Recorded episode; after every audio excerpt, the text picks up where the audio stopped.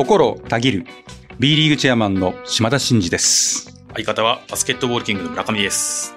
島田のマイクはバスケットボールキングのコンテンツとして毎週木曜に更新しておりますはい。ということで今日は、隣でね今会見のセットアップをしてますから少しざわざわしてますけど、はい今日はね Voicy さんの、あ、そうですよねね。スタジオで収録をしてるとラジオっぽいですねなんかねそうですね。なんか B リーグ2023-24シーズン開幕カードの発表会見ということで、えーボイシーさんのえーオフィスから、えーはい。会見をお届けするということになってまして、えー我々もついでに曲がりをさせていただいて、ここからお届けしているとそうですね。いう感じですね。ちょうど今日放送配信ささせていただくのははい。木曜日になるんで、はいはい。えーそのま3日前ぐらいですかね。そうですね。まあ、あの、はい。収録をしたとはい。いうことでお聞きいただければと思い。ますけども、まずは何からいきましょうか？そうですね。まずはちょっとあの、しっかり触れておかなきゃなと思ってるのが、そうですね。えー改めて、えーはい4年目のチェアマンに選任をされたということで、ちょっと心構えというか、まあ、この間のマニフェストの発表であるというのは聞きましたけども、はいはい改めて、この島田のマイクのファンの皆さん、リスナーの皆さんに対してということで、ちょっとお話を伺えればなと思ってま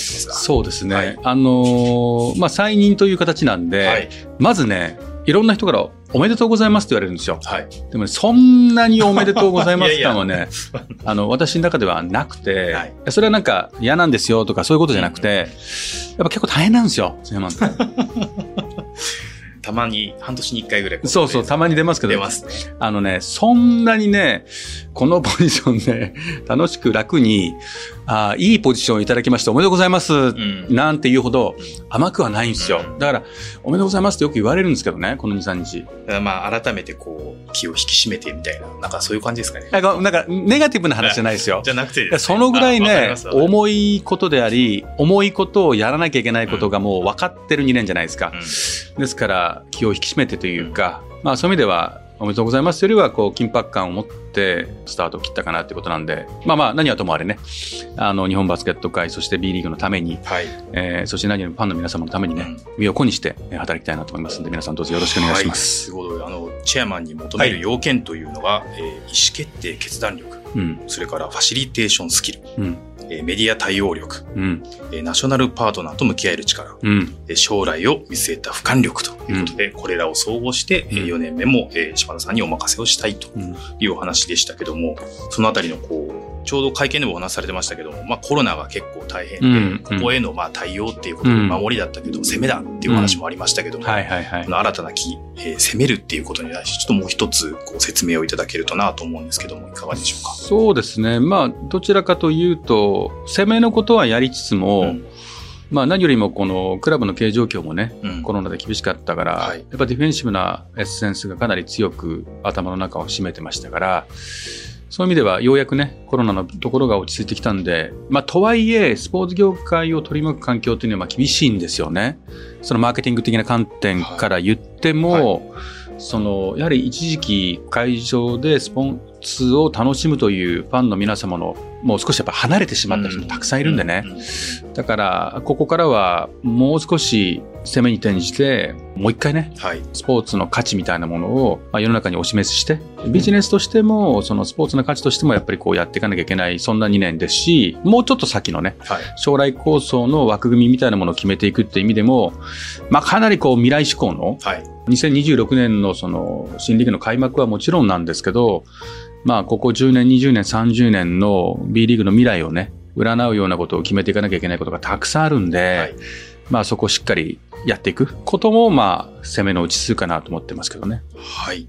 まあ、あの、島田のマイクでは引き続きですね、あの、将来構想であったりとか、まあ、新たな攻めの部分とか、まあ、どういったことを、えーリーグとしてやっていくのか、日本のバスケのためはどんなことをできるのかということを、まあ、しっかりお伝えしていきたいなというふうに思いますので、はい。引き続き。基本的にこの、あ今日はね、あの、はい細かく時間がないんで話さないんですけど、あの、ぜひ B リーグの私がこの再入を受けたプロセスであるとか、はまあどういう思いで臨んでいるのかとか、どういうことを過去の2年間やってきてう、んそれをどう評価し、次の2年間何をしようとしてるかということを、もう赤裸々に、うん。つまびらかに、かなり赤裸々にでしいや、もう、スポンスポンぐらいですよね、これね。たね。やってますから、あの、興味のある方は見ていただきたいですし、あとはメディアの皆様に対して会見もしてますから、はいその会見の模様は公式 YouTube でもアーカイブ残ってますから、ここまで言う？うん。ここまでやる？まあ、有言実行が信条の私ですから、はい。いわゆる上場企業のですね、いわ決算発表会がぐらいの情報公開してますから、うんえースポーツビジネス興味関心とかね、はい。あの、あられる方とか、B リーグをもうちょっと深くね、知りたいという方はチェックしていただきたいなと思いますね。はいノートにもね、結構しっかりまとめていはいらっしゃいましたので、ぜひ。私のノート公式 YouTube とはい。いうことになりますので、皆さんよろしくお願いします。はい。はい、えーそれでは、島田のマイク、スタートです。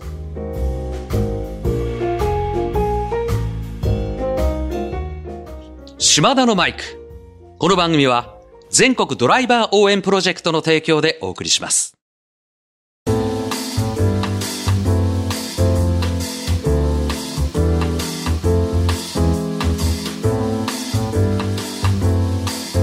はい、えーということで、えー今日はですね、えー7月3日に収録を行っているんですけども、えー B リーグ2023-24シーズン開幕カード発表会見ということで、えー渋谷にある Voicy のオフィスにまあお邪魔をしているということなんですけども、今回この Voicy さんでうん。開幕カードの発表をやってみようということになった経緯をちょっとぜひお聞きしたいなと思うんですけども、はい。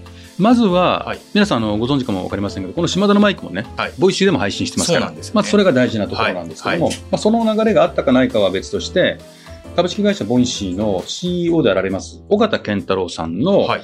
道に迷えばおもろい方へという。道に迷えばおもろい方へ。っていうラジオ番組があるんですよ。はい、はい、で、そこのゲストとしてお招きいただきまして、その収録を、はい。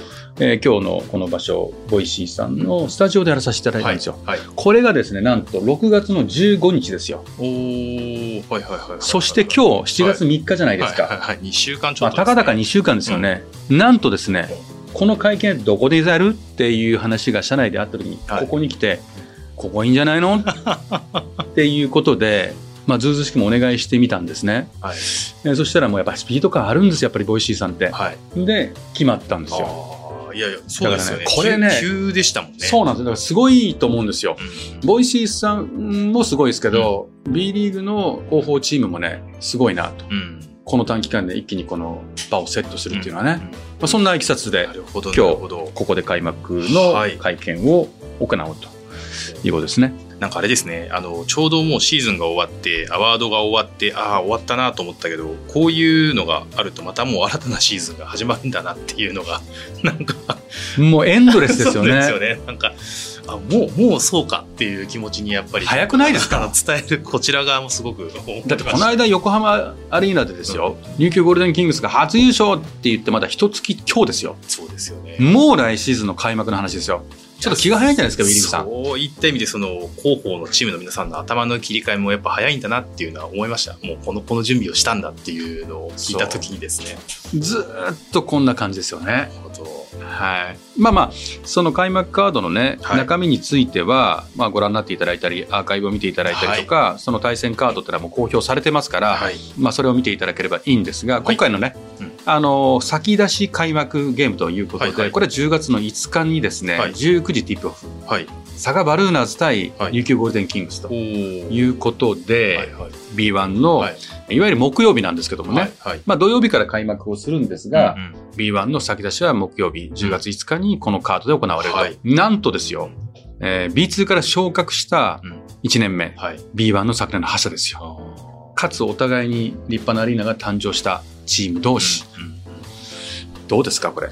いやー良くないですか？いいですよね。あのー前回チャンピオンというか、うん昨年覇者の琉球ゴールデンキングスからすると、もううん B1 の厳しさを教えてやるぞっていう感じでしょうし、そうでしょうね。B2 さあということで言うと、さあ頑張るぞ。どこまでできるんだっていう。うんまあ選手もファンもね、ヘッドコーチも多分それぞれそういう思いでこう臨んでくるということで言うと、まあ非常に面白い組み合わせだなと思いますよね。そうですね。はい。まあ、どちらがどうなるかはわからないですけど、うん少なくとも、やはり今シーズンね、まあ移籍が結構多くて、はい。それもビッグネームの移籍が多かったじゃないですか。はいはいはいはい。で、勢力図って、まあ B リーグってそもそもこう変わりやすいリーグではありますが、今シーズンまたなんか強烈ですよね。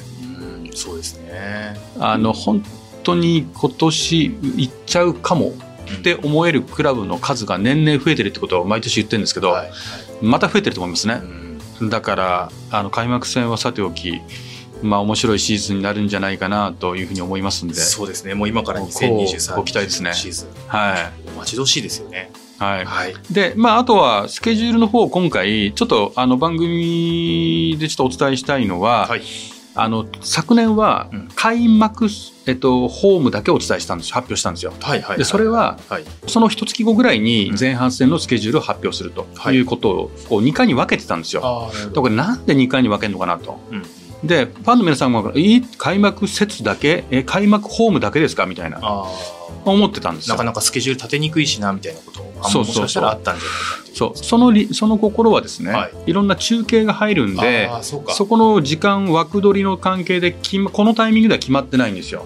まあ、多くの方に見ていただくには放送枠も重要な話ですそ。うそうそう。だから、2回に分けてるってことだったんですけども、まあ、とはいえね、うん。放送日時はさておき、うん節は決まって、はい。対戦カード、対戦場所は決まってるわけだから、もうこれは一気に発表しようじゃないかってことで、今回初めて、はい。開幕ホームという、まあ、ご自身のね、あの、応援するところの最初のホームゲームはもちろんのこと、前半戦を一挙公開とうんうんうん。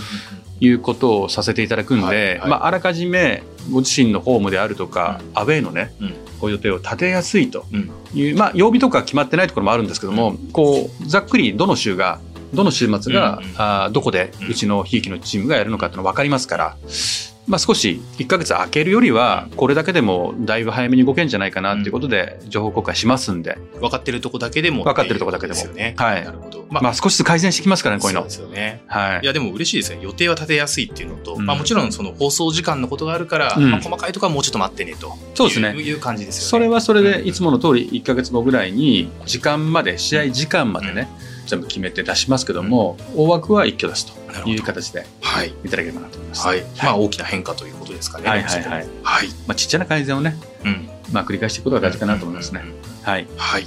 そして、そして、ちょっと、えー話題を変えてということになりますけども、えー U19 ですね、えーバスケ日本代表、男子代表ですね、うんが、まあ、U19 ワールドカップで史上初のベスト8に進出したとうんうんうんいうことでしたけども。そうですね。ちょっとこちら U19 の練習は行ってなくて、はいあの、A 代表の方しか行ってないんですけど、のはい。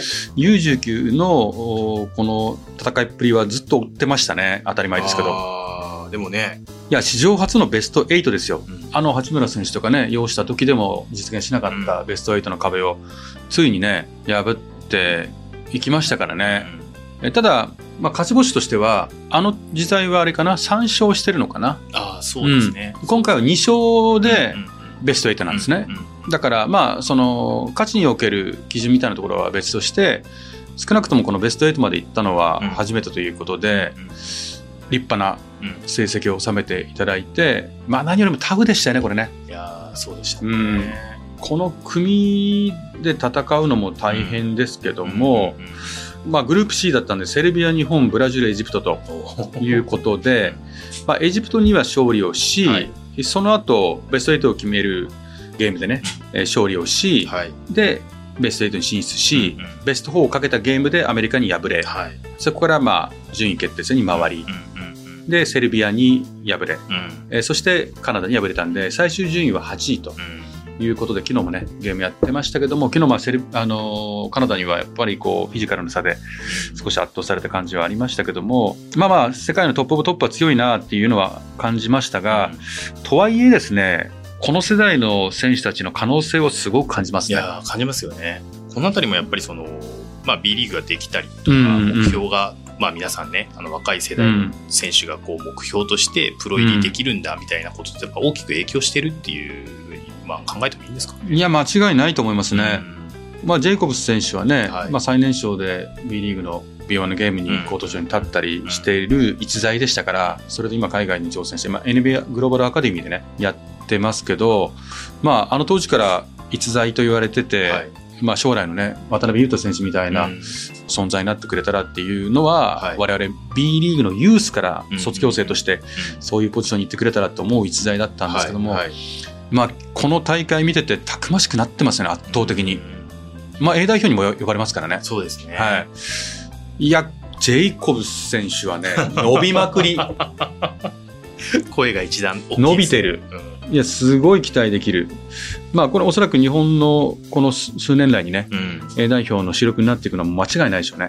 あと、まあ、枠川選手もレイクスで頑張っててはいはいいますし、岡田大河選手とかね、まあ、なんですか、川島選手もうんそうですし、まあ、小川選手とかサイズこそそんなないけど、シュートよく決めてましたよね。そうでしたね。うん。まあ、あとポイントガードで188センチのね、飛び級で、まあ今回登場したロロ・ルドルフ選手。とかもそうですし、いやいやいや、このメンバー見ただけでも、何人近々 A 代表に入ってくんだろうなって感じですよね。結構しっかりご覧になってるんですね。いや、今み見てますね。あでも可能性ありまくりですよ。やっぱその辺のこう若い将来性のある選手たちのこうやっぱ伸びてる姿っていうのを実際こう、まあ、見ていくとやっぱすごくこうチェアマン冥利につけちゃうって言っちゃうとあれですけど。いや別に B リーグがなんかしてるというよりも、うん B リーグがきっかけになって、こう、伸びるきっかけになったことは間接的には関わってるでしょうけども、うん。我々がどうこうしてるわけじゃなくて、本人であったり、うん。その学校の先生たちとかね、あの、指導者のお力のおかげだと思いますけども、まあ少なくともポテンシャルのある選手が増えてるんで、そうすよね。いわゆるここに、まあ、八村選手ね、今回残念ながらワールドカップ出場はね、あの、できませんでしたけども、はい。八村選手とか、まあ、それこそジョシュ・ホーキンソン選手とか、渡辺選手とか、うん。馬場選手とか、ああいう選手、富永選手ね、あの中にこういうメンバーが割って入ってき、うん。割って入ってきて、加わってきてね、今の日本代表を構成してる人を押しのげるような状況がもしできたら、はい。まあ、かなり強くなってんじゃないですか。うん。めちゃめちゃ楽しみですね。楽しみですよね。うんなんかあの、今だけじゃなくて、こう、将来に向けての楽しみが、こう、まだ先々にあるっていうことが、すごくこう、なんかまあ、うん幸せだなというふうには思いますよね。うん。これなんか B リーグが誕生して、それがきっかけとなったことを、本格的に影響を受けてうん活躍しだす世代ってのはもうちょっと下だと思うんですけど、はいはいまあそこに絡んでるう最初の世代がここら辺かなと思うんですね。ういやでもそこでこれですから、やっぱ長い目で見ていくと、まあ J リーグだがそうだったようにね、何年後かにこう、何十年後かにね、大きく羽ばたいていく歩みを踏んでるんだなっていう気はしますよね。はい。いやーなんかまあそうですね、あの、新しいシーズンの開幕カードを発表する日であり、まあ今日その U19 の活躍みたいなのを、ちょっと先の話っていうのがまたこう、いろいろとワクワクするものが多いっていうのは、非常にこうなんかバスケットボールファンにとっても幸せなことかなというふうにすごく思いますけどもね。うん。そして、A 代表の話で言うと、はい。まあちょうど今週末ですね。はいはい。7月の8、9で浜松でチャイニーズ台北との、まあ、強化試合がありますとはい。いうことで、まあ、あくまでも強化試合が今後続きますけどね。はいはいはい。まあ、ちょうど練習が始まって、えっと、ご皆さん合流して、まだ渡辺裕太選手はね、アメリカから合流してなかったんですけども、まあ、メディアに公開で、えーやりましたよね。あの、はい翌日の、やはり一般の練習の初日に私行ってきたんですよね。はいはいはいはい。で、まあ、結構激しくやってましたよ。あ、そうなんですうね。ん。激しくやってましたね。まだまだその、なんですかね、コンディションにばらつきはあるなって印象はありましたけど、はいだいぶアグレッシブにやってたし、まあメンバーし絞られていきますからね、はい。まあ、競争激しいですから、うん絶対残りたいっていう感じがやっぱ伝わってきましたよね。全体的なこう層の厚みみたいなことがやっぱり最近の代表だとこう、まあ、誰が出てきてもいろんなところで活躍してる選手が多いと思うので、うん。まあ誰が出てきてもおかしくないっていう楽しさとかいうのはありますし選ばれてる本人たちっていうのはねすごく、うん。まああの大変な環境の中でということではあると思うんですけどもそんなにこう結構ぎっちりやられてるんですね練習自体。うん。まあがっつりやってるし、あのちょうど私が行った日は、はい。八村選手が出場できないってことをリリースした日なんですね。はい。で、練習の前にヘッドコーチからもこういうことだからねと、うん。このメンバーでやるぞとうん。いうことを伝えた後だったので、え当然、まあ、なんとなくこう分かってるような人もいたかもしれないですけど、うん改めてね、うん。このメンバーで世界と戦うんだということのマインドセットがあったその日の練習だったんなでまあよりね、うん。責任を感じてみんなやってるっていう空気が伝わってきて、うん。まあ頼もしいなと。いう印象を受けましたね。まあじゃあ俺がやってやるぞみたいなこともあるでしょうし、もうさらに集中してっていうことで。でもね、あの全然空気が違うんですよ。あ、やっぱそうなんですね。私もちょこちょこ昔から日本代表の練習とかって、まあ、行って行ってるし、はいはいまあ、このポストになってからより行くようにしてるし、まあ、昨今だと男子代表強化検討委員会とかになってからなおさら行くようにしてるんですけど、やっぱね、代表の雰囲気うんうんが、やっぱ年々良くなってますよね。あーうんなるほど。まあ、トムもまたうまいんでしょうね。あーまあそうですよね。うん、トムがそういう緊張感を作ったり競争させるのがやっぱ上手なんで、うんまあ、トムのそういううまさもあるかなと思いますけど、まあ、いずれにしても、その日本代表のプレゼンスが上がってきてるうん選手の中でもね、うんそれは間違いないかなと思いますね。なるほど。まあ、ということで、あの、7月8日と9日、まずは、うんえー浜松で、えーチャイニーズ台北戦ということで、うそのヒリヒリした代表合宿練習の様子っていうのが、まあ、うん実際この強化試合でどれぐらい見ることができるのかということになるかなと思いますけども。はい。はい、楽しみに注目しましょう。もうね、チケットが完売してるんで、はいオンラインでね、はい。ご覧になっていただければなと思います。はいよろしくお願いします。島田のマイク。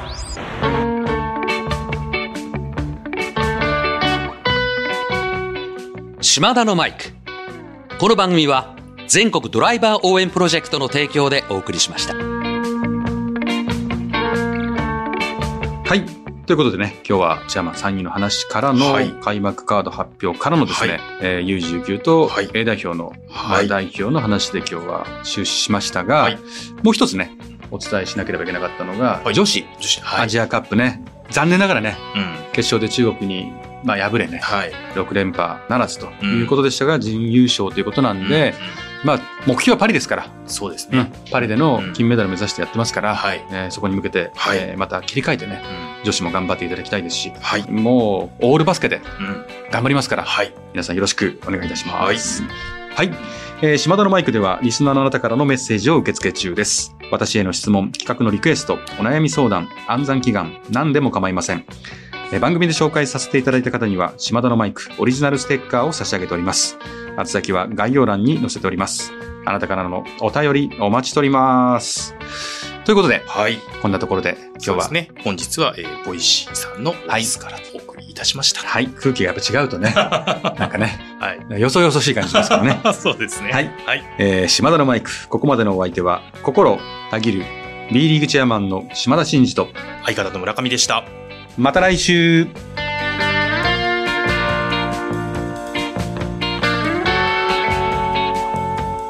お聞きいただいたコンテンツは、制作、バスケットボールキン、制作協力、B リーグ、配信、日本放送でお届けしました。